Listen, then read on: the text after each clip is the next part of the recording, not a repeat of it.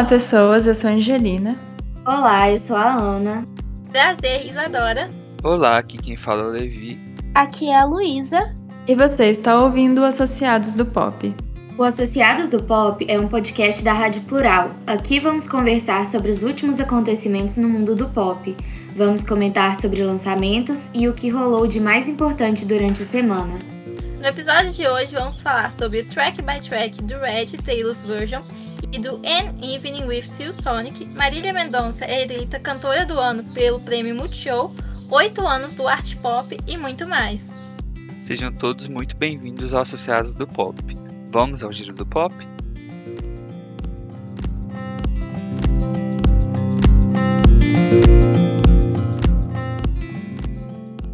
Billie Eilish canta a versão especial de Happier Than Ever na Vila Sésamo. A cantora fez um dueto com o personagem Conde Contar, onde a letra ganhou uma versão educativa.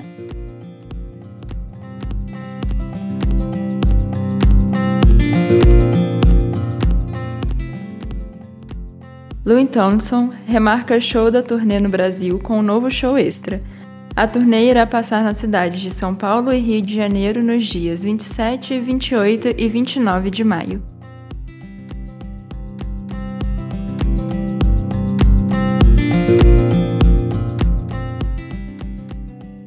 Beyoncé lançou no último dia 12 Be Alive, a faixa para o filme King Richard, Criando Campeãs. Swati também lançou single na última sexta. A música Get Girl faz parte da trilha sonora da série Insecure.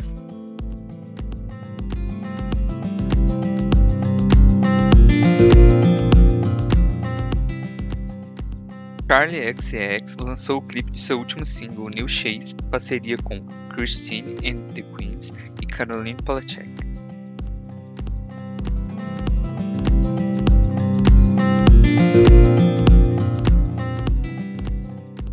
Baterista do Ar Arctic Monkeys anuncia que novo álbum da banda irá ser lançado em 2022.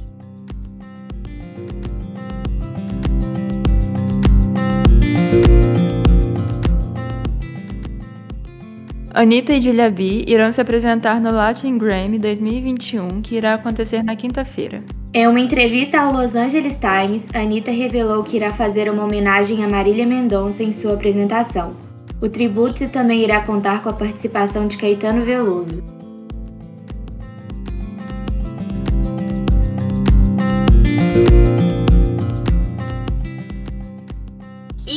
Lança a capa de seu próximo single, Sem Filtro, que será lançado no dia 18.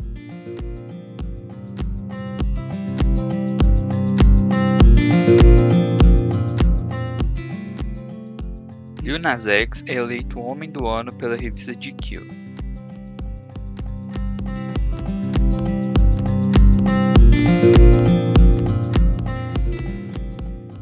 Especial de Adele pelo canal americano CBS, Adele One Night Only alcança mais de 9 milhões de espectadores. Os fãs brasileiros irão poder assistir esse especial em breve pelo Globoplay.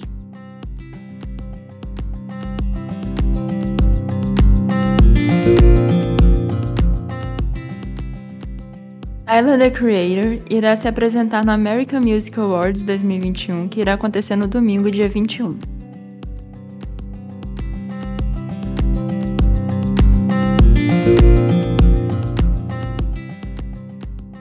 Christina Aguilera anuncia lançamento do single Somos Nada para a próxima quarta.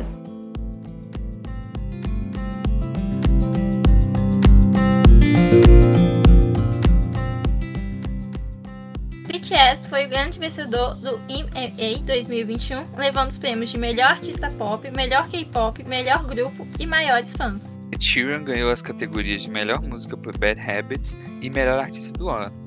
Já o prêmio de melhor artista brasileiro foi para Manu Gavassi.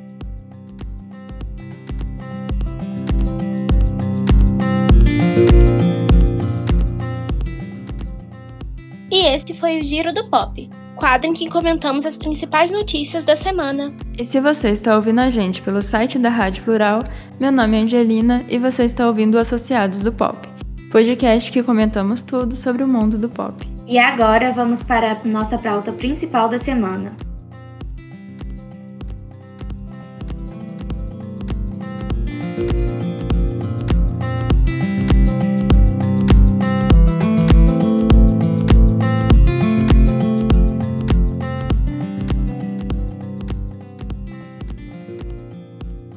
Na pauta principal dessa semana, iremos fazer um track by track do novo álbum da Taylor Swift, Red Taylor's Version, do Silk Sonic, A Evening with Silk Sonic.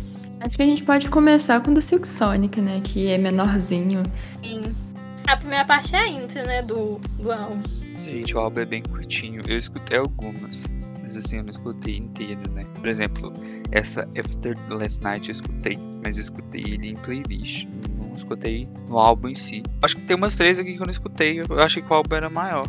O álbum é bem pequenininho, eu achei que ele era maior também. Eu adoro álbum com 30 minutos, gente. Eu acho assim, muito perspicaz, porque ai, é muito pequeno e, e aí todo mundo consegue prestar atenção, não fica bastante de terminar. Às vezes eu acho que álbum grande desprende pouco a atenção do ouvinte, sei lá. Não é o caso do Red, então já puxando saco.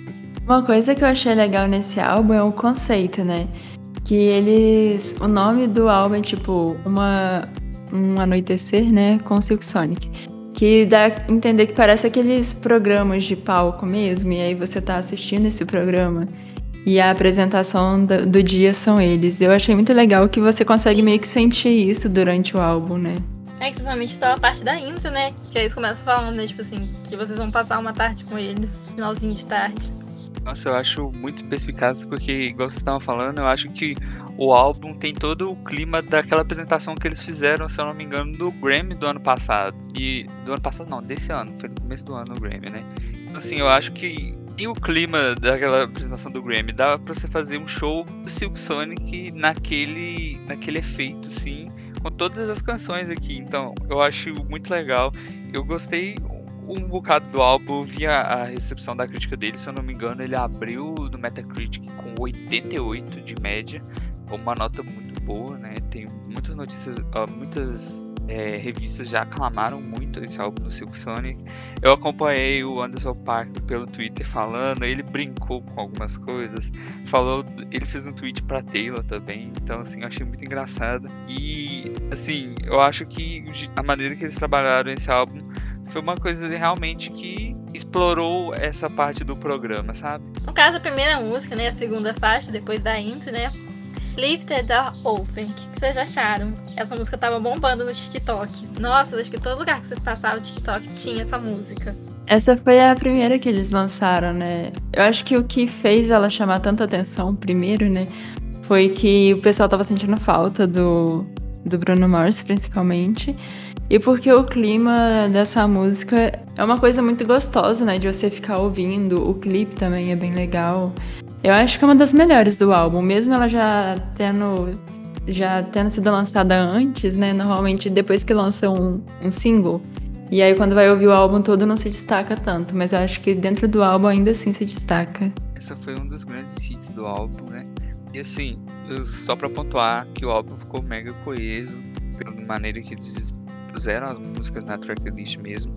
E não vejo é, coisa melhor do que abrir justo com o maior hit do álbum. Então, assim, faz muito sentido na tracklist, achei coeso. É uma das músicas que bombaram esse ano.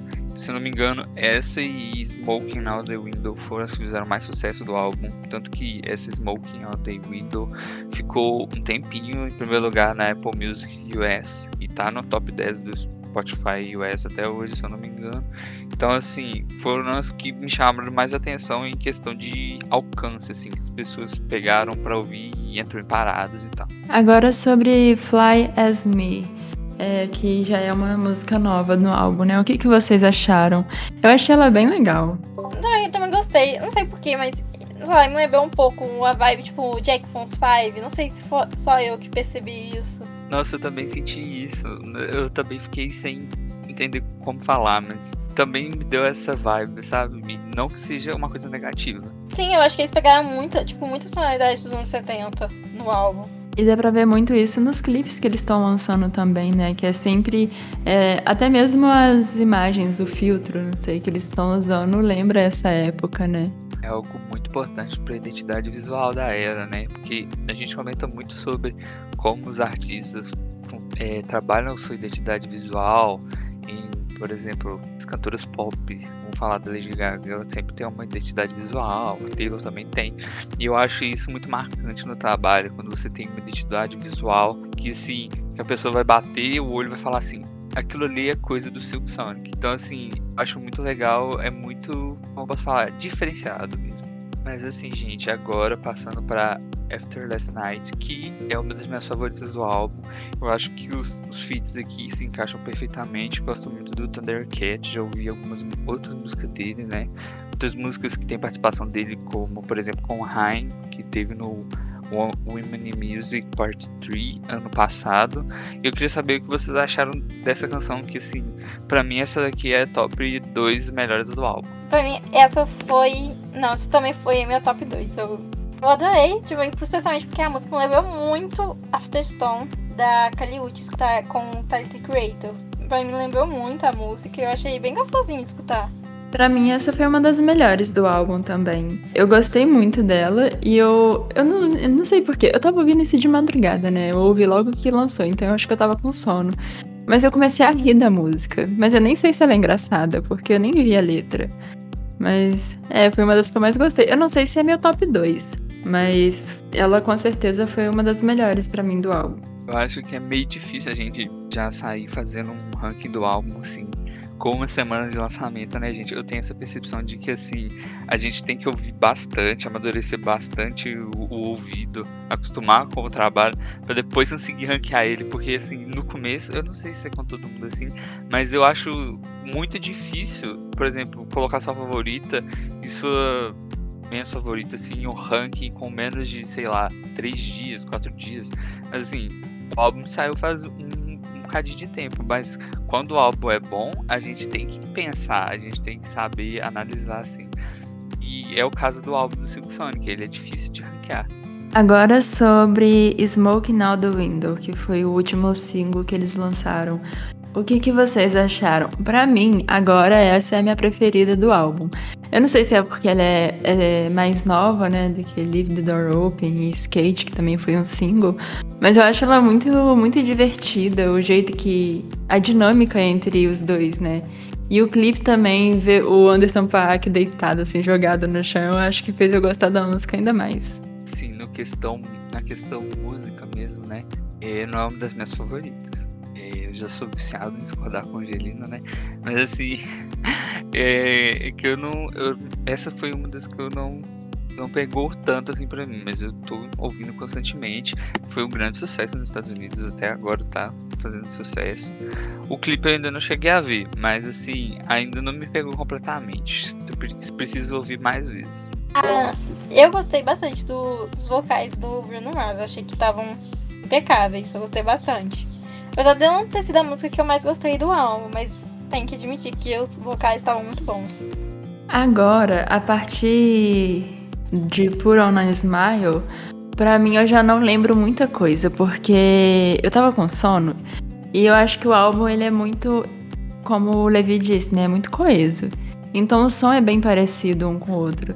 Então, essas outras músicas não destacaram muito para mim. Só que eu gostei muito de skate, mas acho que eu conheço mais skate porque já era um single, né?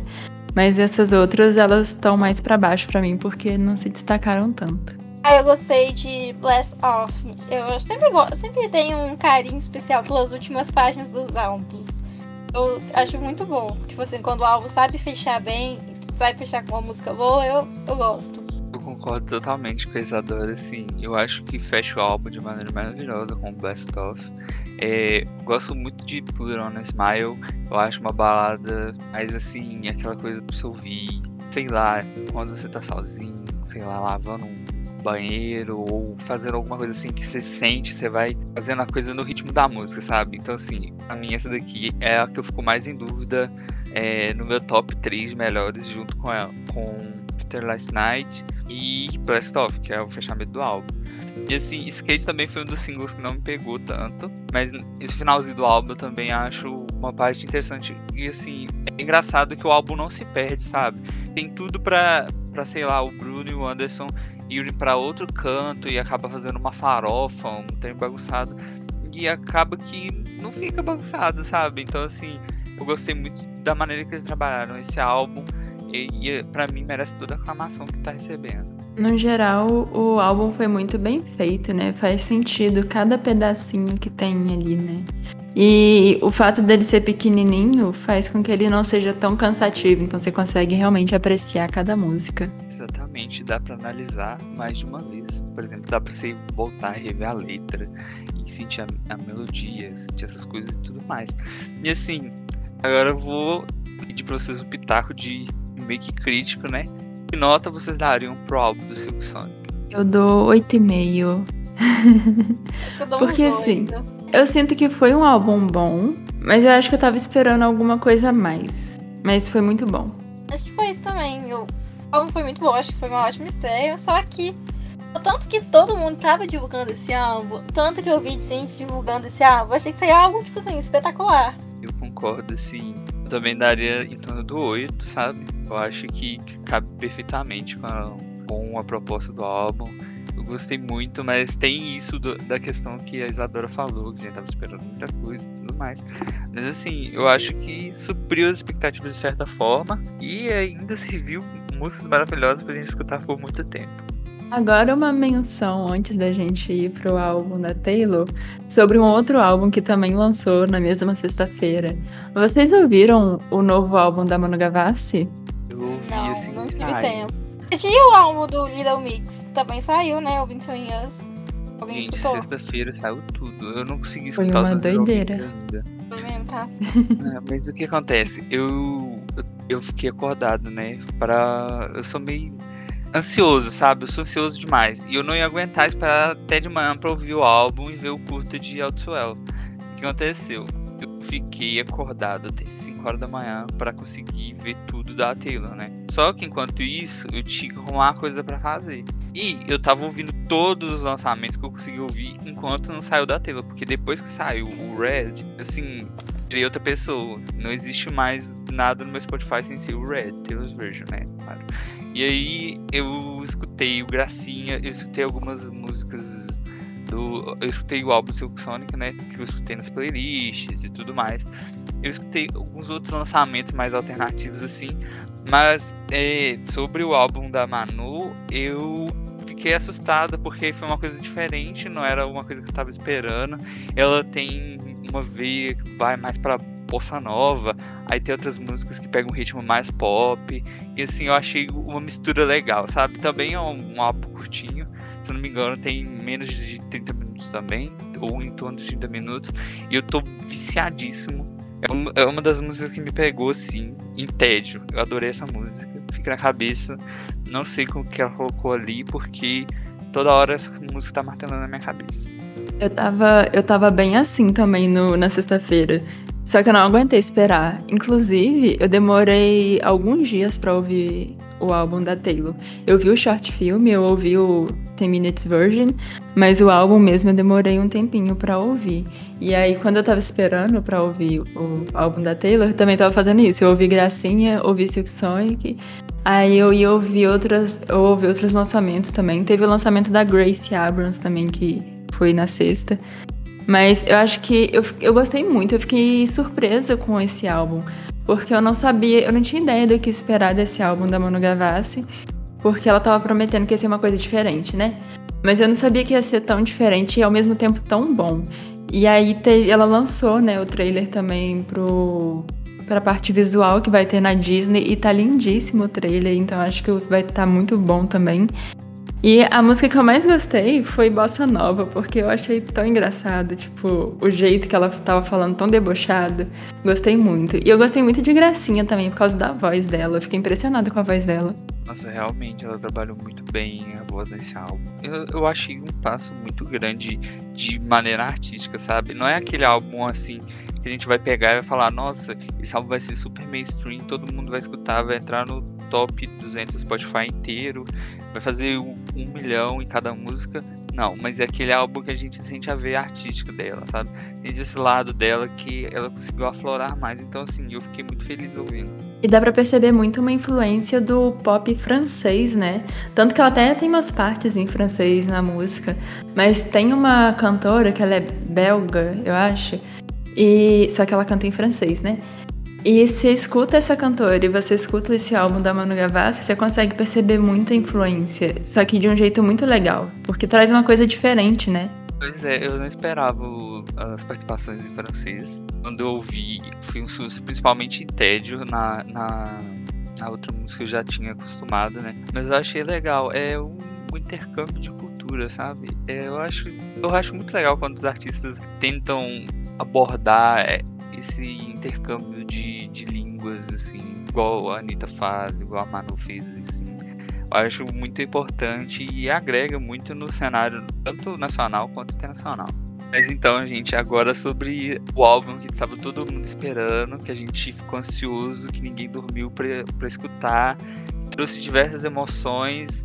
Vou ficar puxando o saco aqui se todo mundo deixar. Que é o Red Taylor's Version, que me deixou sem ar. Fiquei eufórico, porque para mim, assim, sexta, sábado, domingo não existiram, porque foi para mim tudo em torno de Taylor Swift, página do Metacritic aberta, página de chart aberto, ouvindo o álbum, lendo as letras, colocando minhas playlists, mudando tudo. Então, assim, foram praticamente três dias da minha vida que foram podiam ser resumidos em Taylor Swift. Então, assim, eu queria começar perguntando para vocês qual, olha que pergunta difícil, hein, gente. Qual as suas as suas tracks favoritas desse álbum, né? Que eu acho difícil pontuar de tanta música boa que tem aqui, sinceramente.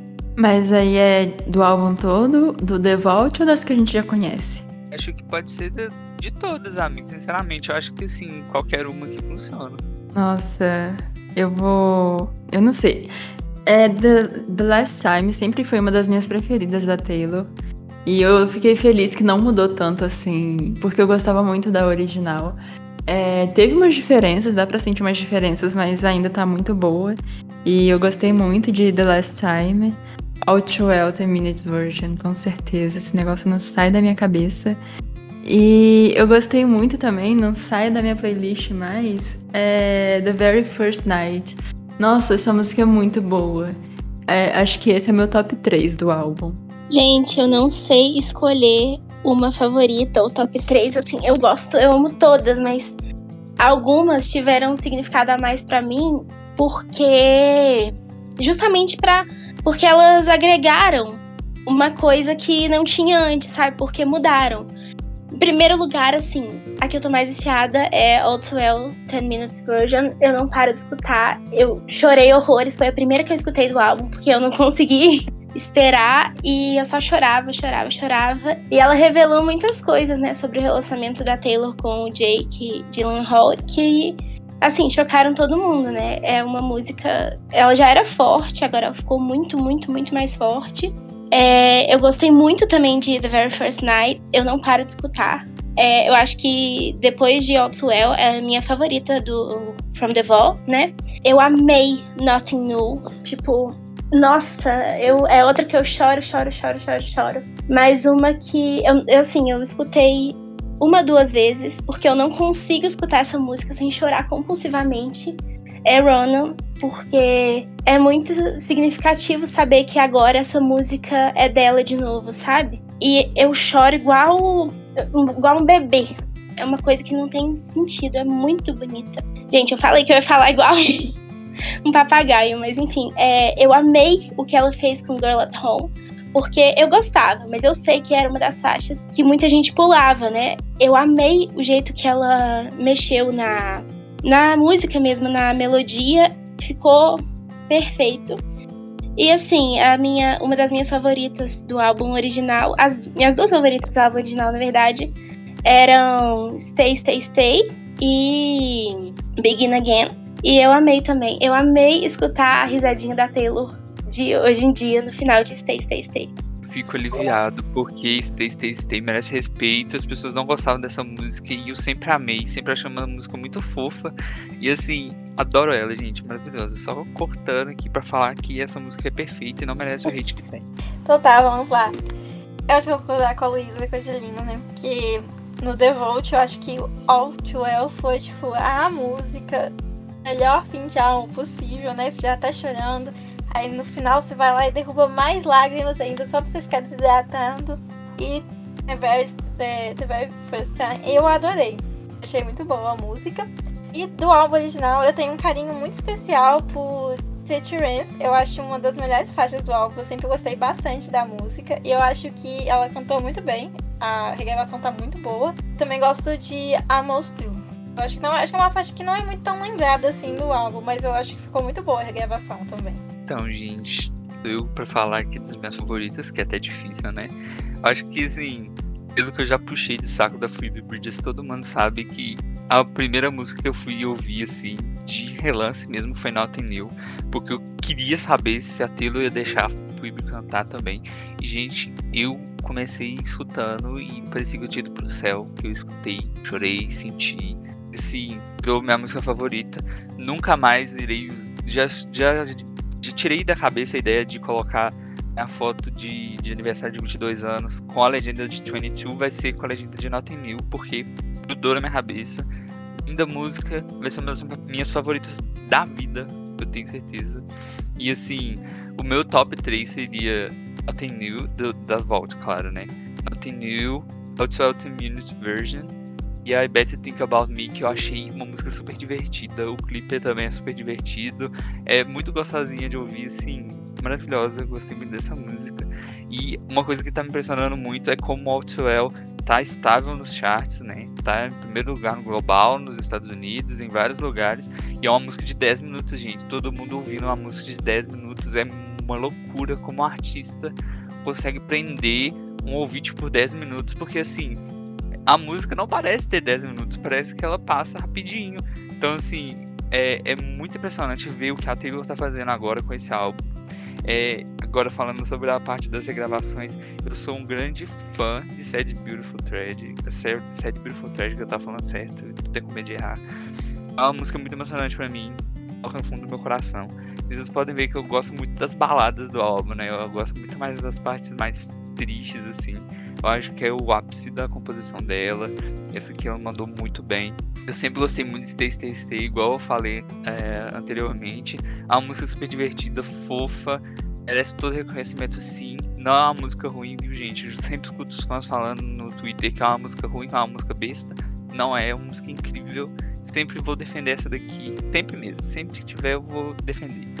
É, The Last Time eu também gosto muito. Eu me surpreendi com a gravação de Everything Has Changed, porque ficou muito, muito igual. Muito igual mesmo. Nadinha mudou na voz dela e do Ed, assim. Achei. Parece nem foi regravado. Eu amei. E a parte de Girl at Home, eu ouvi muita gente reclamando, mas eu concordo com a Luísa. Ficou super condizente. Com uma batida mais pop, dá vontade de você ouvir dançar. E sim, a gente podia falar desse álbum aqui semana toda. Tô muito feliz que ele tá com 94 no Metacritic, com 13 reviews até agora. Ele tá indo bem nos charts, a Taylor tá divulgando. Ela realmente gosta muito desse álbum. A gente, eu acho pra mim, Red, o álbum perfeito da Taylor Swift. Por quê? Ele é um álbum de transição da fase dela, Counting, pra fase dela, tipo assim, bem pop, né? Seria, ele meio que saiu com uma ponte do Speak Now com 989. E até a divulgação na época, em 2012, dos singles foi, tipo, super bem planejado, porque ela começou primeiro divulgando os singles, né, os clipes de músicas mais, mais calços, por exemplo, Begin Again e We're Never Getting Back Together, e ela foi cada vez chegando no final da divulgação com clipes mais voltados pro pop, como I Know You, I Know You're Trouble e 22, que eu acho que foram as músicas mais pop do álbum. Tipo, perfeito. É, eu, eu tava com uma coisa na cabeça enquanto eu tava ouvindo. Ouvindo não, né? Enquanto eu tava passando por toda essa experiência de foi, tipo, desde quinta-feira ansiosa pelas músicas da Taylor e tal. Eu não parava de chorar. E aí eu tava pensando, gente, será que só eu que tô chorando ou tá todo mundo sentindo essa mesma coisa? Porque assim, eu tava chorando por causa de tudo que envolvia Taylor Swift. Eu vi um TikTok da Taylor, eu começava a chorar de orgulho. Aí teve um dia, no dia que teve. que ela foi no Late Night Show, alguma coisa assim. Que aí tava o Ryan Reynolds, Joe Jonas, e aí apareceu aquele TikTok com a Selena Gomez. Quando apareceu a Selena Gomez, eu comecei a chorar, que eu fiquei, nossa, os amigos dela estão apoiando ela. Porque eu lembrei daquele documentário que ela falou que ela se sentia muito sozinha porque ela não, não tinha ninguém com quem comemorar. E aí agora, nesse momento tão marcante, ela tá com os amigos dela e eu comecei a chorar muito. E aí eu fiquei, tipo, até segunda, domingo, mais ou menos, só chorando por tudo que envolvia Taylor Swift. Vocês ficaram assim também? É, amiga, é muito marcante, a gente fica muito emocionado mesmo, assim, esse amor de fã é uma coisa que é inexplicável, sabe? É gratificante ver ela conseguindo regravar isso, mostrar seu poder. Já aconteceu mais desembolado essa treta aí dos álbuns, parece. Tem um rumor que o Scooter está sendo processado, né? Porque a, a, empresa alega que ele, que ele enganou a, a empresa, né? Para comprar as masters dela, falando que ela não ia regravar e ela tá regravando. E assim, eu, tudo que tem conquista desse álbum, eu fico muito feliz. O SNL, eu me acabei com o SNL dela, que 10 minutos cantando foi incrível. O curta acabou comigo de curta, gente. Eu assisti aquilo ali, tava no chão. Quando ela apareceu com a Selena, eu não tava esperando, porque, tipo assim, eu sabia que as duas estavam em Nova York, mas assim, falei, nunca que essas duas vão postar alguma coisa junto, né? São duas pessoas vão postar coisa na internet. E elas postaram, todo mundo assistiu, deu muita visualização no TikTok. Então, assim, eu fico feliz e, assim, eu começo a ficar emocionado, porque o Red me lembra muito quando comecei a ser fã dela, quando eu era menor, lembra da minha infância. Então, assim, é um sentimento de nostalgia, é uma felicidade, é, é satisfação, é tudo junto. Nossa, exatamente. Eu, eu comecei a comer a Taylor, acho que foi em 2010. Faz muito tempo. É muito bom ver ela crescendo como artista e depois, principalmente, daquela fase ruim que ela teve, né? Especialmente em 2018 até 2020. Foi a fase, né, da venda que ela mudou de gravadora, teve toda aquela treta e ela tava realmente bem. Tava realmente com muita pouca esperança ela conseguir ter os masters dela de volta. E ela tá vendo, percebendo, tipo assim, que o, a regravação dela tá tendo mais sucesso do que a versão original. E que, nossa, que os fãs estão realmente abraçando as versões novas, né? Estão apoiando muito ela. Red, para mim, também marca. Quando eu comecei a escutar Taylor Swift, eu lembro as primeiras músicas que eu escutei, tipo, que eu realmente curtia, que eu escutava no repeat, foram do Red. E eu fiquei exatamente igual a Angelina. Eu chorava com qualquer coisa de Taylor Swift e só tinha coisa de Taylor Swift tipo, no meu TikTok. Então eu passava o dia basicamente chorando. E aquela postagem que ela fez no dia, no dia do, do lançamento do Red, né? Antes de lançar, que ela falou que o Red estava para ser dela de novo, mas sempre foi nosso, tipo, dela e dos fãs, sabe? Eu chorava, eu chorava, eu chorava. E, assim, Red foi uma experiência para mim que eu não imaginava que eu ia, assim, ia ser desse jeito, porque eu tava viajando e eu ia chegar de madrugada na casa da minha avó. E eu ia assistir quando eu chegasse, só que a gente pegou um engarrafamento, a gente precisou dormir no hotel. Então, e não tinha quarto para eu ficar com a minha família, eu tive que ficar sozinha. E então eu botei lá de madrugada e fiquei vendo na televisão a lyric, lyric videos, né? E, gente, eu chorava sozinha, sabe? No hotel. Foi toda uma, uma experiência a mais, sabe? E eu, eu tô muito emotiva também. Eu fui mostrar pra minha mãe no carro, na volta da viagem. E eu falei, mãe, eu vou botar Outswell 10 Minutes Version pra eu cantar enquanto a gente anda no carro, só pra ter experiência. E eu não conseguia cantar sem embargar a voz, sabe? Então eu tô muito emotiva, eu tô muito feliz por ela. O, o meu hobby tem sido ver pessoas reagindo ao 10 Minutes Version e o short film também, porque é a melhor coisa, tipo, quando vem o primeiro verso diferente, que aí a pessoa abre a boca de, de surpresa e não consegue fechar a boca até acabar o, o resto da música. Nossa, é meu hobby agora. Sim, eu acho que tudo que vem agora da pré-era Red Taylor's Version e pós-era Red Taylor's Version é meio que é, igual eu falei, é gratificante, sabe? Eu lembro. A outra sensação que eu tive foi de acordar, tipo assim, três, eu, três horas depois. Eu fui dormir 5 horas da manhã, né, gente? Eu acordei três horas depois, eu não me senti cansado. Não fiquei cansado depois de acordar, tipo, dormindo só três horas.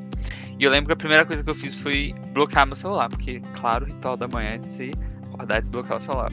E eu vi que, tipo assim, o Reddit tinha quebrado tanto de recorde. Mas isso foi no outro dia, né? Tinha quebrado um tanto de recorde. Ela quebrou o recorde do primeiro dia do folklore no Spotify. Tá todo mundo escutando música de 10 minutos em primeiro lugar no mundo. E eu ficava impressionado, fiquei de cara, comentando com os meus amigos. E assim, é uma sensação muito boa você poder comentar com outras pessoas que gostam da mesma artista, sabe? Porque vocês vê, vocês acabam vendo como que os fãs se relacionam, como a gente sente as mesmas coisas assim.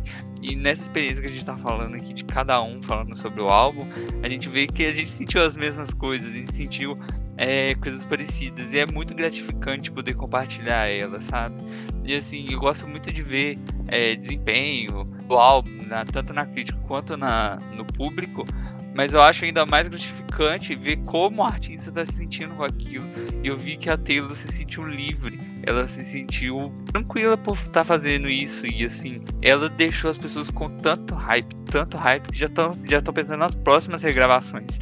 As pessoas já estão pedindo curta pra Dear John, já estão falando sobre o 99. Eu vi muita piada sobre, sobre outras coisas assim. Então, eu, é muito legal, gente. Eu tô apaixonado com esse álbum. Com certeza vai ser o álbum que eu vou mais escutar por um longo período, tá? E assim, eu achei que não tinha como melhorar o Red.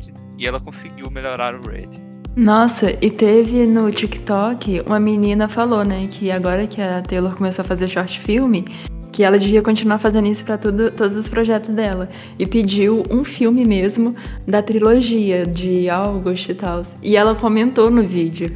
É, tipo assim, eu não lembro muito o que, que ela comentou, mas meio que dando uma esperancinha, então talvez venha aí, hein? Gente, qual vocês acham que vai ser o próximo álbum que ela vai regravar? Eu acho que pode ser o primeiro álbum dela, Taylor Swift. Eu vi umas teorias de que era Speak Now, por causa do clipe do I Bet You Think About Me. Mas eu não sei. Mas ia ser legal se fosse Speak Now. Mas eu senti muito no Red uma produção muito parecida com 1989. Mais parecida do que na versão antiga, tipo. Porque eu senti que todas as coisas que mudaram no Red agora tá com uma inclinação maior pro 1989. Aí eu não sei se isso é uma influência porque ela também tava regravando 1989. Sim, pelas teorias, pelos easter eggs, assim, eu acho que vai ser o Speak Now. Porque eu tenho a percepção que ela vai se aprofundar mais em alguns trabalhos. Eu acho que ela vai trabalhar alguns de uma forma diferente. Por exemplo, o Red, ele foi totalmente diferente do Fearless. Eu não, não esperava que ia ter tanta coisa assim pro Red, porque no Fearless a gente não teve as mesmas coisas. Então pode ser que ela vá alternando. Se for seguir nesse modelo, eu acho que ela não vai fazer tanta promoção assim pro Speak Now, que deve ser o próximo.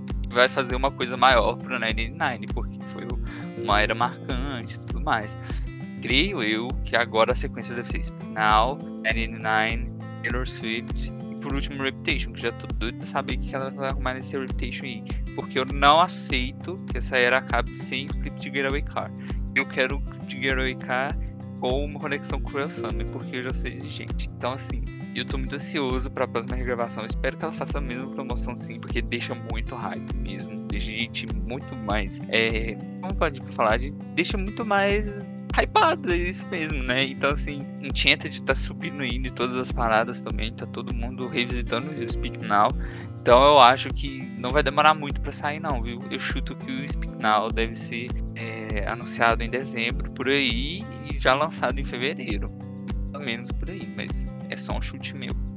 Eu também acho que vai ser o Speak Now justamente por, por esses easter eggs que tá tendo que remetem a Wonderland, né? Então. Mas eu acho eu tava pensando mais ou menos na mesma ordem que o Levi falou, né? Speak Now, 1989, Taylor Swift e Reputation. É isso que ele falou, né? Eu já esqueci. Mas. Uhum. Eu também tava pensando mais ou menos nessa ordem. Eu só não sei se o Taylor Swift vai vir depois de tudo ou antes do Reputation. Você falou que faz sentido, né? O Reputation serve para fechar. Mas eu tinha visto algumas teorias no TikTok que Taylor Swift ia ser o último, então não sei. Ai, gente, nossa, que tanto que Taylor Swift fosse próximo. Eu queria muito saber como é que estaria, como fazer uma comparação da voz dela hoje. A voz dela, tipo, de 15, 16 anos. Eu também tô muito curioso pra ouvir o Taylor Swift justamente porque eu sou um grande fã de Invisible, sabe? É uma música assim que pega muito no meu coração.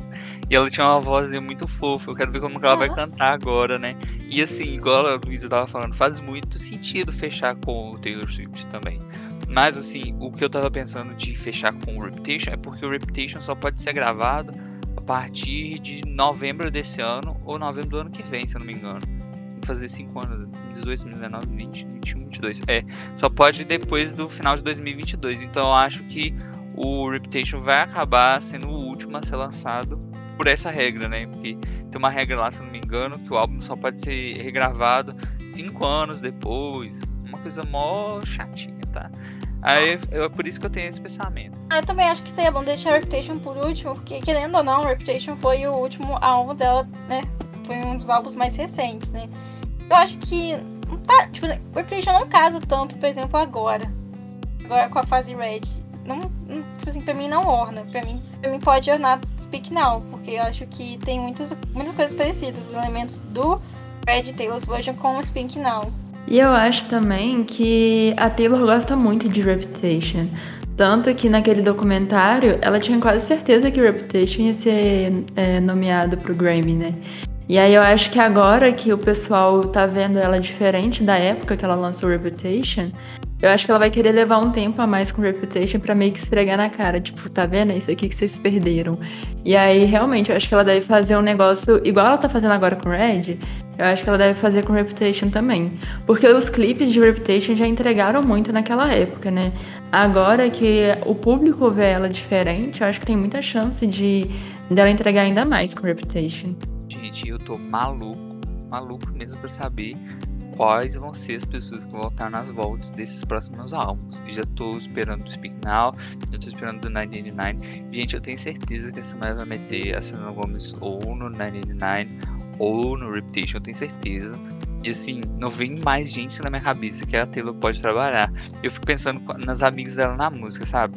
Eu acho que seria legal ela colocar, por exemplo, puxando para uma das minhas fases aqui, a Charlie XX no Reputation, porque o Reputation é um eletropop, é uma música, são músicas mais com uma batida mais eletrônica do pop que a Charlie, que a Charlie já é acostumada a fazer, e as duas estiveram em tour no Reputation e tal. Eu acho que seria ótimo também, mas a Taylor tem um conjunto muito grande de admiradores na música, sabe? Ela pode fazer a música, sei lá, com Olivia Rodrigo, ou ela pode fazer uma música com uma pessoa mais alternativa, porque a Taylor ela é desse jeito, né?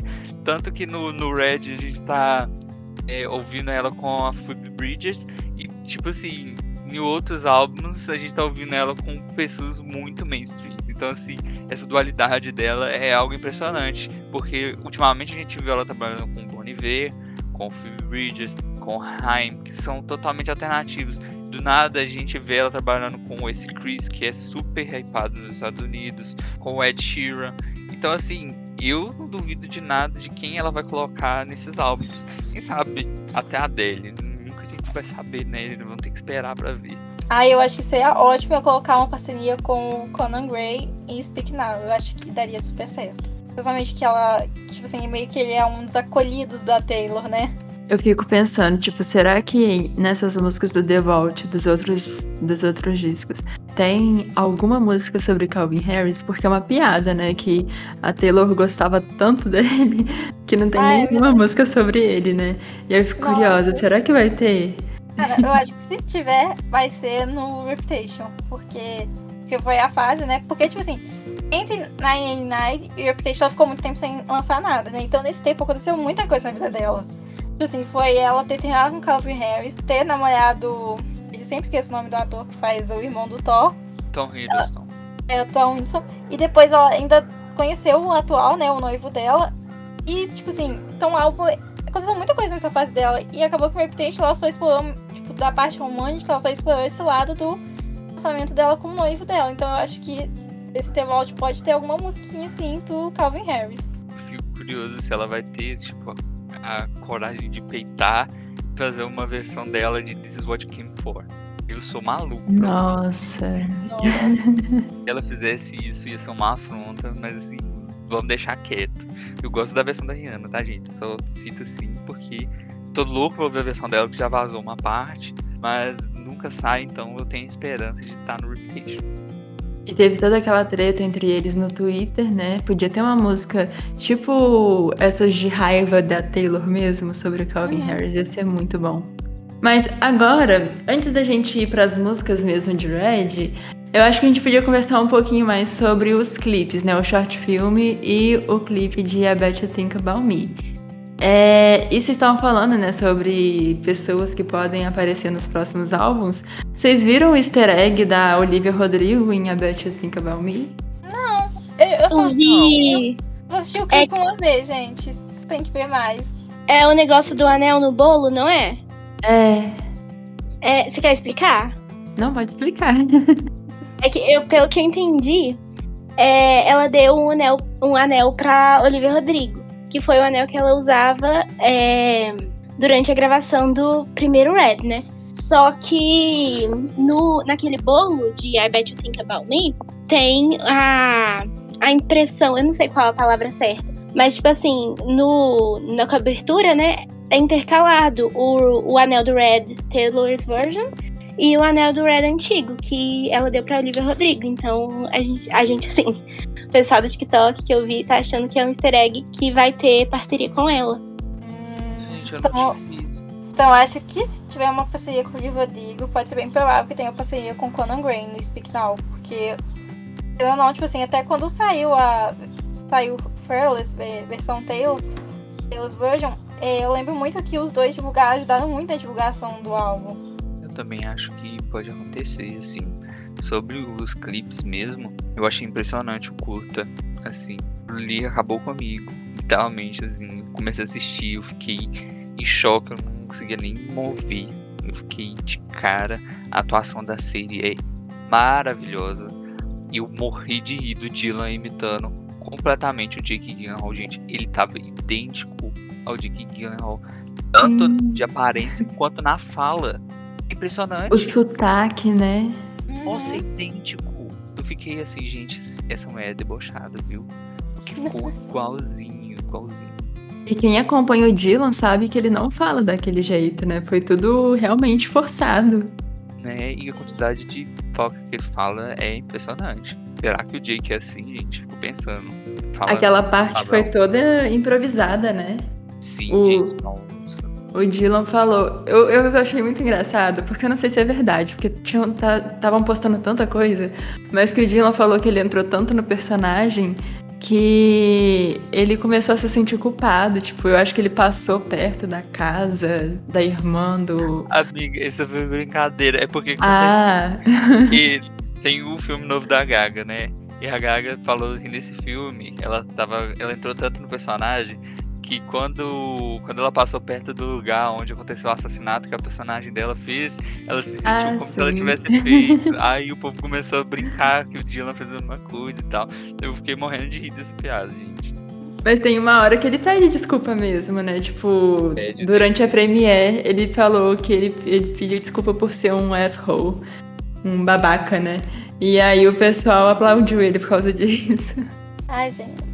Eu queria muito saber, tipo assim, provavelmente já deve estar tá querendo saber o que, que o Jake Gyllenhaal achou, né? Porque tá bem explícito que é sobre ele, né? Queria muito que ele fosse pra um talk show é, e fizesse essa pergunta. Eu também queria saber o que ele tá sentindo. Porque até fizeram essa pergunta pra Taylor, né? O que que, é, o que, que ela acha que os, as pessoas pensam quando vê. Ela falou que nunca tinha pensado sobre isso. Então, assim, eu fico pensando o que, que ele falaria, sabe? Eu acho que é meio sem reação. O nome do ator que apareceu com cachecol de costas também chama Jake. Eu achei isso muito engraçado. A Taylor foi muito certeira, né?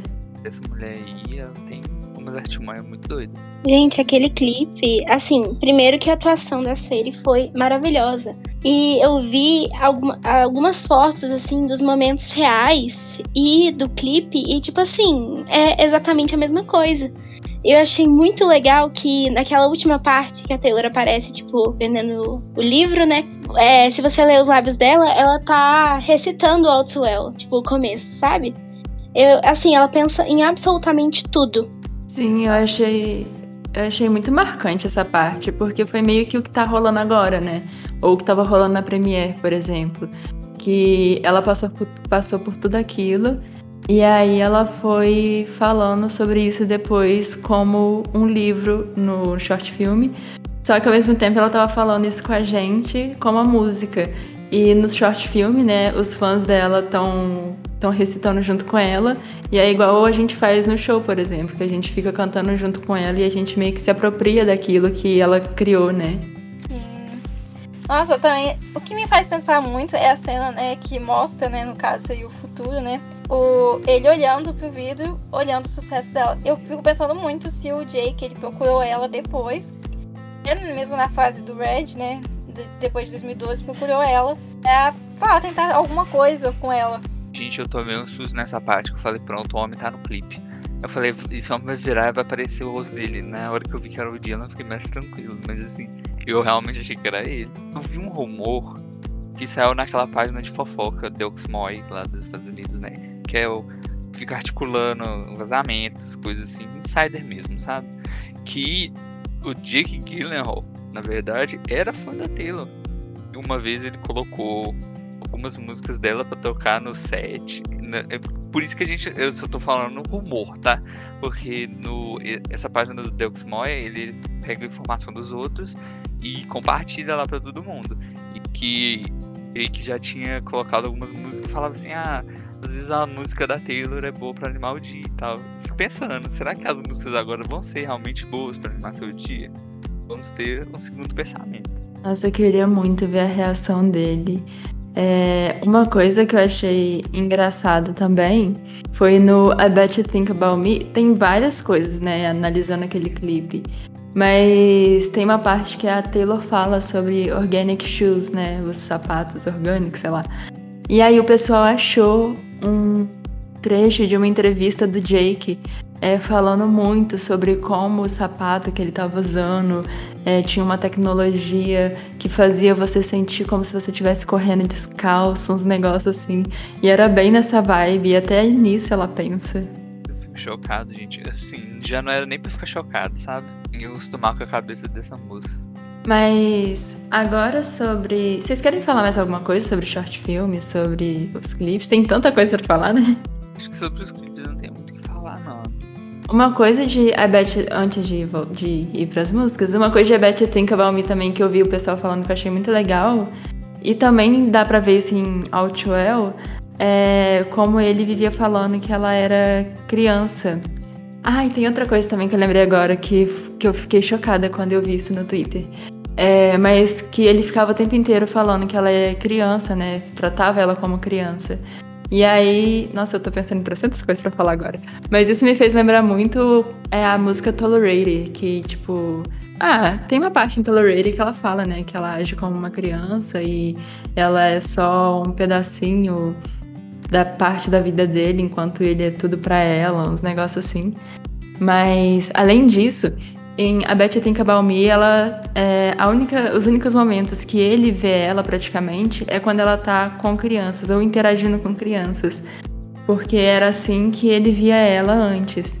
E aí o único momento que ele enxerga ela por ela é quando ela tá. Eu vi isso no TikTok esses dias. Que ele enxerga ela por ela é, quando ela tá é, na frente de uma luz azul é, que no clipe de Outwell, o único momento também que eles tiveram, que foi a dança também, assim como no I Bet Think About Me, é que ele não viu ela como uma criança. E em Outwell também, é, ela vive falando, né, sobre como ela era muito mais nova que ele. E aí, quando ela tá com os amigos, ela tá se vestindo de uma forma muito mais madura, que inclusive é a mesma forma que a Taylor tá é, 13 anos depois. Ela, porque você vê o restante do clipe, a Sadie não tá daquele jeito. Só quando ela quer impressionar os amigos que ela tá vestida daquele jeito, que é o mesmo que ela estaria 13 anos na frente. E eu achei isso muito legal. E aí, por último, que eu tô falando demais, é que eu vi uns paralelos entre o short filme de Outwell com o clipe de Lover. E é bizarro como que é igual, só que é diferente. Tipo assim, tudo que tava faltando em Outwell, tipo, todos os lugares que o Jake não tava, em Lover, a pessoa que a Taylor ama tava. E eu achei isso muito legal. Acabei agora. Não, amigo, mas assim, essa parte do Tolerated, eu tinha visto do, um edit no Twitter com as cenas do filme, assim, e a música por cima, né? E eu fiquei chocado como que encaixa perfeitamente. Fiquei muito de cara. É, essas coisas do, do I Bet You Think About Me e do short film eu não tinha percebido. Eu não cheguei a olhar essa parte do, das crianças, eu não tinha olhado, sabe? Não tinha me atentado. Então, assim, é mais. O buraco é mais fundo ainda. E assim, sobre essas conexões com o clipe de Lover, é como ela consegue falar, né? Tipo, meu amor de hoje não me decepciona tanto quanto minhas experiências passadas. E isso é muito foda, porque mostra o amadurecimento, como que agora ela tem um relacionamento saudável e que ela não precisa passar por essas situações, sabe? Eu fico muito feliz que ela e o Joe estão felizes juntos. E eu não duvido que eles vão casar sim, num futuro bem próximo. Nossa, eu não tinha percebido essa parte das crianças em I Bet You Think About Me. Inclusive, eu tô morrendo de vontade de assistir o clipe de novo só pra perceber. Mas eu tinha visto, sim, esses paralelos com Lover naquele momento que ela tá na cama, no momento que ela tá soprando o bolo de aniversário. E, assim, é o que a Angelina falou. É muito igual, só que a diferença é que tem alguém ali do lado. Então, ela realmente se inspirou muito.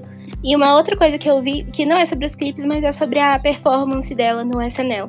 O povo tava comentando, né? Tipo, nossa, já passaram 10 anos, como que ela ainda tá brava? Mas não é isso. É que agora, com a idade que ela, ela tem a idade próxima, a idade que o Jake tinha quando eles namoraram, né? E agora ela vê como é, tipo, horrível o jeito que ele olhava para ela, ela sendo. ela tendo, tipo, 20 anos. Então a raiva dela é tem que ser multiplicada mesmo, sabe? Porque agora ela vê da perspectiva de uma pessoa da idade dele, como foi totalmente errado ele ter olhado para ela daquela maneira, machucado ela daquele jeito. Nossa, sim, eu concordo muito, sabe? As pessoas acham que é uma questão meio que infantil da Taylor de lembrar dessas coisas, mas eu acho que é uma questão madura de lidar com o que aconteceu no passado, sabe? Porque, sinceramente, ela não cita ele em momento nenhum, ela só cita, só cita a revolta que ela sente por conta da maneira que ela foi tratada. Então, assim, não é como se fosse guardar rancor, mas é tipo contar a experiência de vida. E se contar a experiência de vida, você tá falando da sua vida e não da vida do outro. Então, assim, é uma maneira, é uma coisa meio essa que as pessoas usam para atacar ela sem motivo, sabe? Então, eu acho super condizente o que ela tá fazendo, ela não tá fazendo mal a ninguém, ela tá contando a história de vida, tá combatendo uma coisa que foi pesada para ela no passado, então assim, ela tem todo o direito de colocar seus sentimentos na música. Eu acho que também é uma parte meio dela finalmente, né, encerrar esse capítulo da vida dela, né? Acho que, tipo assim, pra minha opinião, tipo assim, o relacionamento dela com o Jake foi o primeiro relacionamento dela realmente sério, né? O relacionamento dela mais maduro. Porque, tipo, antes dos relacionamentos que ela teve eram muito mais relacionamentos mais adolescência, aqueles crush de adolescência.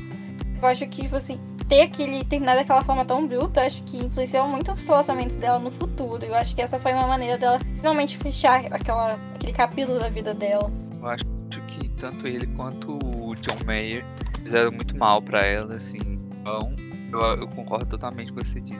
É, agora falando sobre os as músicas mesmo, né? Começando com as regravações.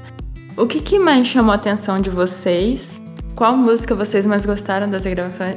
Vocês já falaram, né? Das, das que vocês mais gostaram. Mas qual foi a que vocês ficaram mais. Não decepcionados, mas não gostaram tanto assim? O que mais me impressionou, tipo, foi a voz dela, que tá incrível. E a produção, que me lembra muito o fundinho, assim, você meio que quase sente um 1989. E uma das coisas que eu menos gostei foi é que eu senti o We Never Ever Getting Back Together muito diferente. Só que não foi de um jeito tão legal assim, tipo, claro que eu vou ouvir a versão da Taylor, não tem nem por que ouvir a outra. Mas eu não gostei tanto. E eu já não gosto muito de Grow at Home, então eu também não gostei muito da produção de Grow at Home. Mas acho que é isso. As coisas que eu mais gostei foi perceber como que a voz dela tá muito mais bonita agora. E também a produção tá muito interessante, tá muito moderna também. Eu acho que eu percebi, tipo assim, a maior diferença da voz dela foi nas músicas mais rápidas principalmente 22, porque eu acho que, acho que foi a que eu mais tinha diferença. Tipo assim, a voz dela deu uma amadurecida, ficou mais bonita.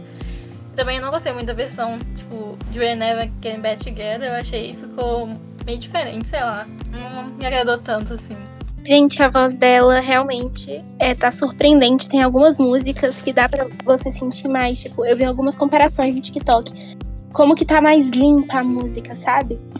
E, assim, eu não, não vou concordar com vocês, porque, assim, eu não sei criticar pelo Swift, gente. E eu penso assim: o que ela mudou, talvez ela tenha sentido a necessidade, baseado no que ela percebeu que ela não gostava no antigo, mas também pode ter sido uma coisa que ela queria fazer no início e não foi permitida, sabe? Então acho que é, ela co conseguiu se colocar como uma artista por completo ali, sabe? Sem ter essa poda é, das outras pessoas. Então, eu não vou conseguir criticar, não vou conseguir concordar com vocês, porque tá diferente, sim, eu concordo. Só que eu acho que para ela significa uma mudança boa, sabe? E é isso, a gente não consegue criticar. Não tem nada que criticar, tá tudo perfeito, dono da minha vida. Eu vou meio na, na fala da Luísa, sabe? Porque assim, eu gostei de todas as gravações. Hoje, tipo, ouvi e falei, nossa, tipo, mudou pouca coisa, as coisas que mudaram assim. Não mexeram muito com a minha cabeça. A única coisa que mudou muito mesmo foi o instrumental de Girl at Home pra mim, né? Mas eu gostei bastante de como ficou, sabe? Então, assim, eu achei o trabalho bem completo mesmo, bem completo. Eu achei a tracklist arrumada, apesar de, tipo assim, o conceito do Red é ter uma música de dançar e outra música de chorar depois, né? Mas eu achei que a tracklist tá coesa, principalmente das, das questões da Vault também, né? Então, assim, nossa, gente, minha garganta até doente, tanto que eu falei. E, e assim, é muito, muito gostoso ouvir esse álbum, gente. Eu acho que assim, vai ser ouvido pro resto da minha vida, porque eu tô muito apaixonado, não consigo, sinceramente, achar defeito nas regravações. Eu vi, por exemplo, na resenha da Pitchfork, que eles falaram do, do We, do We Are Never Getting Back Together. Eu nem tinha percebido nisso, fui só perceber depois. Eu achei que ficou muito bom. Eu me surpreendi com as duas versões de State of Grace, porque essa música é maravilhosa. Parece. Nossa, não sei nem falar de State of Grace. Então, assim, pra mim é uma das melhores aberturas de álbum também, de todos os tempos. Então, assim, não consigo encontrar defeitos também. Verdade, State of Grace é uma das melhores aberturas de álbum pra mim. Mim, eu acho que é a melhor álbum, abertura de álbum da Taylor. Gente, vou sempre enaltecer e falar que Red é o melhor álbum. Essa questão de abertura de álbum é polêmica porque é, as aberturas do, dos álbuns da Taylor normalmente são as partes mais surpreendentes, assim, na, no meu ponto de vista, né? E a gente tem, é, para mim, a disputa assim, de melhor abertura mesmo, mesmo assim, fica entre State of Grace e The One, porque eu sou, tipo, o número um a música The One. Então, assim, acho que fica entre as duas. O melhor, a melhor abertura. Vou concordar com o Vivi, porque eu também amo The One. É, mas a, a versão de of Grace que eu mais gostei foi a acústica, gente. O que, que é aquilo? Parece que tem um anjo cantando no meu ouvido. Tá muito perfeito. Nossa, eu sou apaixonada pela versão acústica também. E fica muito linda. E a voz dela agora, como tá mais madura, né?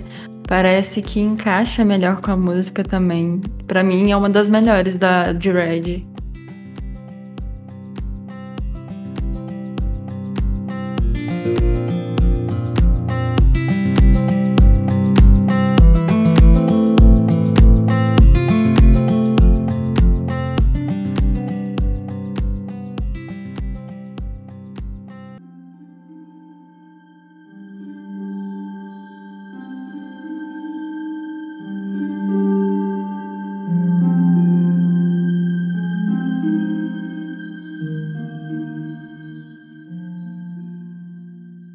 Flop da semana é aquele momento do programa em que falamos alguma coisa ruim que aconteceu na semana ou que algum artista fez. O rapper da Baby expulsou Danny Lay de casa com o filho deles no colo. O momento da briga foi registrado em uma live feita pela cantora. Ai, ai. Era surpresa, né? Homem tóxico. É impressionante que o da Baby já conseguiu um lugar aqui especial em todo flop da semana, né, gente? Porque toda vez ele faz alguma cagada, toda vez ele tá em alguma polêmica, e assim, me surpreende o que esse homem ainda faz, sabe? Toda vez ele surpreende quão uma pessoa ruim ele pode ser. Assim, eu acho bizarro, porque assim, eu não sei se ele fazia essas coisas antes e eu só não acompanhava, mas parece que esse ano ele tirou para poder fazer coisa errada, né? Porque é o tempo inteiro. Eu lembro que ano passado, como eu não acompanhava muito ele, eu, eu até gostava dele. Eu ficava, nossa, da Baby, ele vai longe e tal. E aí, esse ano que eu comecei a acompanhar mais notícia do pop, e eu fui vendo as coisas que ele faz, eu fiquei. Fiquei até. Eu fico até com vergonha de falar que em algum momento eu já gostei das músicas dele, eu já imaginei que ele era um cara legal. Mas pra mim, eu acho que essa foi uma das piores coisas, né, gente? Quem que expulsa uma mulher com um bebê no colo de casa? Acho muita sacanagem. É, comigo, tipo assim, eu também pensava a mesma coisa da Angelina, mas era por conta da amizade dele com a Mega. Que também já foi pro Beleléu também, né?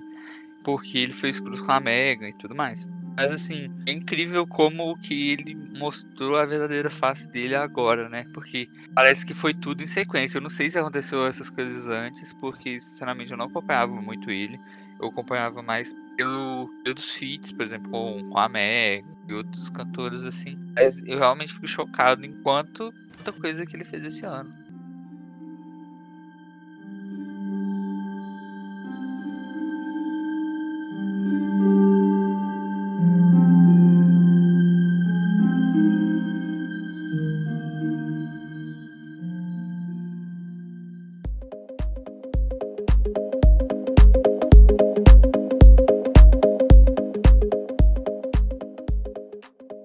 No hino desta semana, Marília Mendonça é eleita cantora do ano pelo Prêmio Multishow. A cantora foi eleita em um acordo comum com suas concorrentes.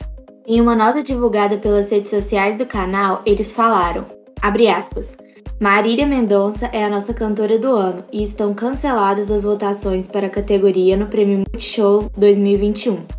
Em um gesto de amor, respeito e sororidade, Anitta, Ivete Sangalo, Isa e Luísa Sonza se juntaram à família Multishow e aos fãs de todo o Brasil para homenagear a inesquecível patroa. Fecha aspas. Gente, é uma atitude muito bonita, né? É muito comovente isso, sabe? É mostrar como ela era importante para o nosso cenário nacional. E assim, é uma perca enorme para música. Deixou todo mundo de cara, de boca aberta, ninguém esperava perder uma pessoa tão importante assim, tão cedo. Então eu acho que é super condizente. A Marília sempre foi uma cantora assim que atingiu várias pessoas, vários, vários conjuntos de pessoas diferentes, assim. Ela merece, então eu fico muito feliz em ver isso, esse acordo entre as cantoras. Eu vi o povo no Twitter falando para dar o prêmio para ela, para acabar as, votações, tanto dos fãs da Anitta, tanto da Ivete quanto da Luísa, de todo mundo estava participando, da Isa, então assim, é muito comovente mesmo. Eu acho que foi mais do que justo, né, gente? Eu acho. E também eu achei muito bonita o fato das outras, né? Da Ivete Sangalo, da Luísa Sons, da Isa, da Anitta. Todas elas têm concordado de dar, de dar o prêmio. Eu achei isso uma atitude muito bonita. Concordo, até porque fica até estranho, né? Tipo, é, vai rolar a premiação e ela tá concorrendo, fica um clima muito estranho. E eu acho que faz muito sentido ter, ter dado esse prêmio para ela como lembrança, homenagem de tudo que ela foi, de tudo que ela significou para a música brasileira, né?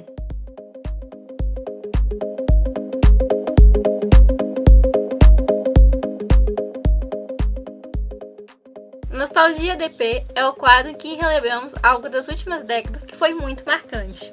O álbum Art Pop da Lady Gaga fez 8 anos no dia 6 de novembro, então decidimos comentar um pouco sobre o disco mais polêmico da Mother Monster e que eu acho muito injustiçado porque assim, na época ele foi metralhado de críticas negativas, mas é porque também a Lady Gaga sempre promete muito, né? Ela prometeu muito para esse álbum, mas enfim, eu acho Art Pop um dos melhores dela, já vou dando minha opinião contraditória aqui, e eu acho que ele envelheceu bem não é um álbum que tipo ficou datado, que é muito, sei lá, marcou muito uma época e hoje já ficou ruim de escutar. Eu acho que ele envelheceu bem e assim, eu gosto do hot pop.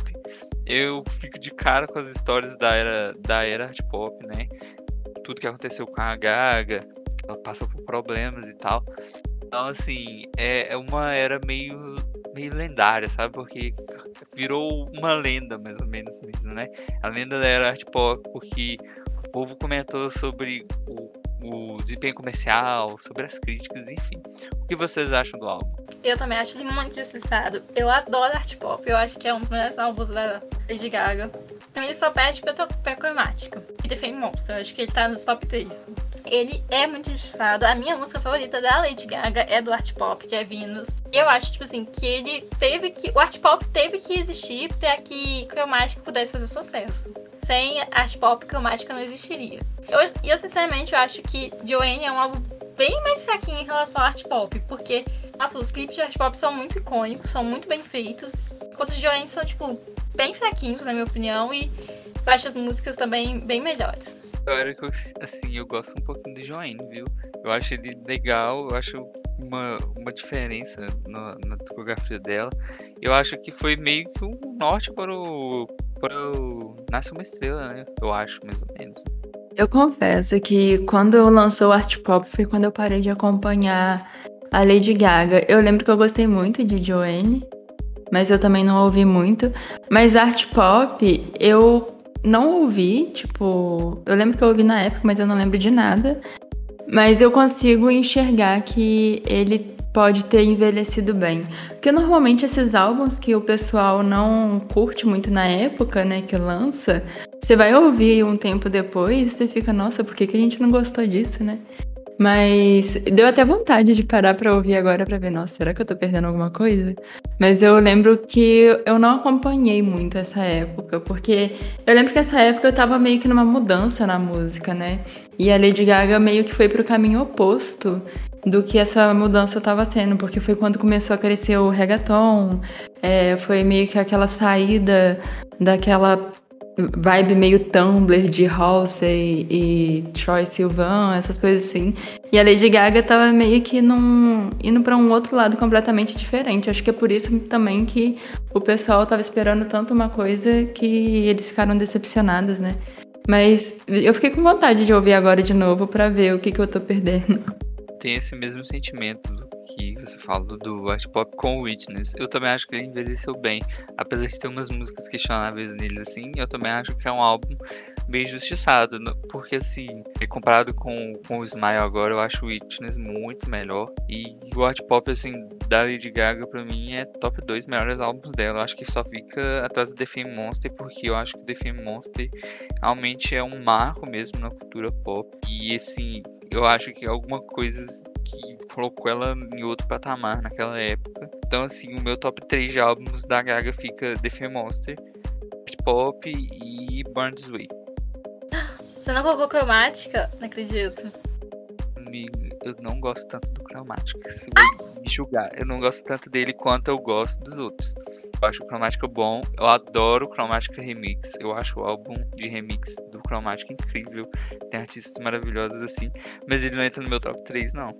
Ah, pra mim, o Chromatica, pra mim, acho que é um dos melhores. É pra mim o melhor álbum da Lady Gaga. Eu acho muito bem produzido. Depois vem The Fame Monster, porque The Fame Monster eu acho que é icônico, né? Eu acho que é o que fez a Lady Gaga se tornar a Lady Gaga. Exato, eu também penso assim com The Fame Monster. Marco época mesmo.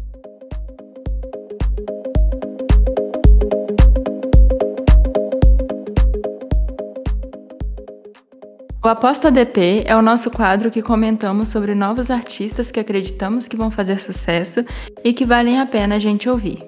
A aposta de hoje é a Daisy. Ela, na verdade, eu conheci ela por um TikTok que ela fez, com vários motivos é, pelos quais a gente devia escutar o trabalho dela. E ela citou que ela foi criada é, por algumas cantoras, entre elas estava Taylor Swift, Lana Del Rey e Miley Cyrus. Eu falei, preciso escutar essa menina. Ela tem três singles. É, o meu favorito é Tainted Summer. E assim, é um pop bem, bem pop mesmo. Ela fala que. Ela falou que o estilo de pop dela é um novo estilo. Ela nomeou de Petty Pop, porque a definição de Petty é tipo alguém que fica muito apegado aos pequenos detalhes, em coisas mais triviais, às vezes são tratadas como insignificantes, sabe? E ela fala que as músicas dela são meio voltadas para essas coisas mais. que ninguém dá atenção, sabe? Mas eu gosto muito de Tainted Summer, acho que vale a pena ouvir, porque como só tem três singles, é, eu tô muito ansiosa pro primeiro álbum dela, como vai ser. E eu conheci ela totalmente por acaso, mais uma vez, uma, uma um exemplo de como o TikTok ajuda a promover artistas novatos né, na indústria. Eu fiquei curiosa para ouvir. E é interessante como que esse estilo de pop tem, tem aparecido mais, né? De tipo, de pegar coisas simples e transformar numa música. Eu vejo que o Conan Gray tem feito muito isso também. As últimas músicas da Sabrina também tem um pouco essa pegada. É interessante. E muita gente que aparece no TikTok é bem assim também. Tem uma menina que eu acho que chama Claire, alguma coisa, que ela ficou bem famosinha no passado e tem uma música dela também que eu tô gostando bastante.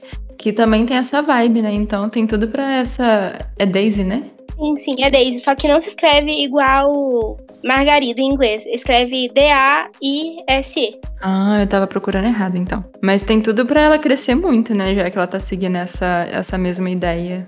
Tô curiosa pra ouvir. Gente, não se escreve D-A-I-S-E. Escreve D-A-S-I-E. Eu confundi, desculpa.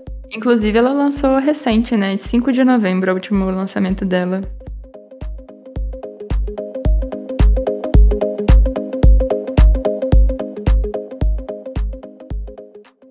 E agora vamos para a última parte do nosso programa, que é o Associados Indica. Um quadro em que indicamos alguma coisa que gostamos. Pode ser um artista, uma música, uma série. A minha indicação da semana é o último lançamento da Anitta, a música Ver, que já tá com mais de 2 milhões de views no Spotify. Deu uma polêmicazinha por causa do clipe, porque todo mundo disse que tá meio insinuativo e tal. Mas eu achei o clipe muito bonito, a fotografia tá muito legal. E a música já me pegou, assim, realmente me envolveu. Eu adorei e eu espero que vocês gostem também. Aí eu ouvi quando saiu, eu gostei. Eu achei a música, assim, das últimas músicas da Anitta foi a que eu mais gostei. Eu achei o clipe muito legal também. Achei ele muito colorido. Adoro os clipes assim. Então, assim, vale a pena ouvir mesmo. Nossa, eu achei o clipe lindíssimo. Tipo, o visual mesmo, a qualidade, tava muito legal. E também, para mim, foi uma das melhores que a Anitta lançou ultimamente. É, a minha indicação da semana são duas, na verdade, porque eu não consegui decidir. A primeira é a música do Conan Gray, que é Telepath. Tele... Acho que é assim que fala, Telepath. É, que é muito divertida. Ele ficou soltando essa música no TikTok um tempão, acho que mais de um mês até lançar a música. E ela é muito divertida, ela lembra um pouco a ironia que ele tem em Maniac, por exemplo. É, e a minha segunda indicação é o novo álbum, EP, não sei exatamente, da Gracie Abrams, que ela lançou sexta-feira. E tá muito bom. E tem a produção do Aaron Dessner, que é parceiro da Taylor, né, nos projetos dela. E eu adoro o jeito que o Aaron produz as músicas. Ele tem um jeito muito dele, que se tipo, você escuta você sabe que é ele. Só que é muito gostosinho as músicas e tem um EP inteiro da Grace, que tem uma voz muito linda e escreve muito bem também. Então essas são as minhas indicações. Então, gente, eu também vou fazer duas indicações, né? Que virou rotina mesmo. Então, assim, a minha primeira indicação, óbvio que vai ser Nothing New, da Taylor com a Phoebe Bridges, né? Minhas duas queridas, meus amores. E eu vou indicar uma música que me surpreendeu, porque eu achei que eu ia, não ia gostar, na verdade, né? E eu adorei o ritmo dela, da vontade de dançar junto. Ela é bem naquelas músicas mais sexy, sabe? É uma música muito legal de se ouvir, que é La Fama, da Rosalia com The Weeknd. Assim, eu adoro a voz da Rosalia aqui. O clipe com The Weeknd ficou maravilhoso. Então, assim, esses ser minhas indicações dessa semana. Deixa eu ver. A minha indicação dessa semana vai ser uma série. Eu vou indicar a série Pro Summer, da Amazon, que tem na Amazon Prime. É muito boa, gente. É um thriller meio psicológico e você não sabe nem quem confiar. Durante todo tempo você fica mudando sua opinião sobre quem você deve confiar. É muito boa a série. Gente, a minha indicação tem que ser baseada na minha semana. Então a minha indicação é escutem Red, mas escutem inteiro. Escutem as From the Vault. As que a gente não comentou aqui, é, acho que a gente não comentou sobre Better Man, Babe, Message in a Bottle, é, Forever Winter e Run. E eu sei que eu sou suspeita para falar, mas escutem todas porque são muito, muito, muito, muito boas, entregam tudo.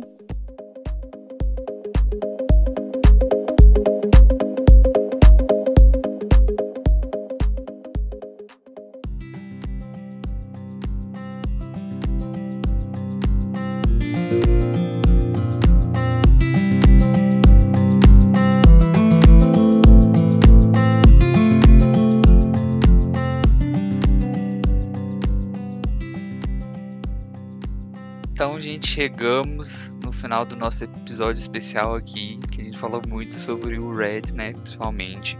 Muito obrigado a todos que ouviram isso daqui com nós. A gente fica muito agradecido. E até a próxima. Não esqueçam de seguir o Associados do Pop no Instagram, que é arroba Associados do Pop tudo junto, e também no Spotify. E se você está nos ouvindo no site da Rádio Plural, nosso programa vai ao ar toda segunda-feira, às 4 horas da tarde. Também não deixe de acompanhar a programação da Rádio Plural, segunda a sexta, com programas sobre séries, animes, esportes, notícias e muito mais, que torna a Rádio Plural diversamente única. Obrigada a todos que nos ouviram e até a próxima. Tchau! Tchau! Tchau!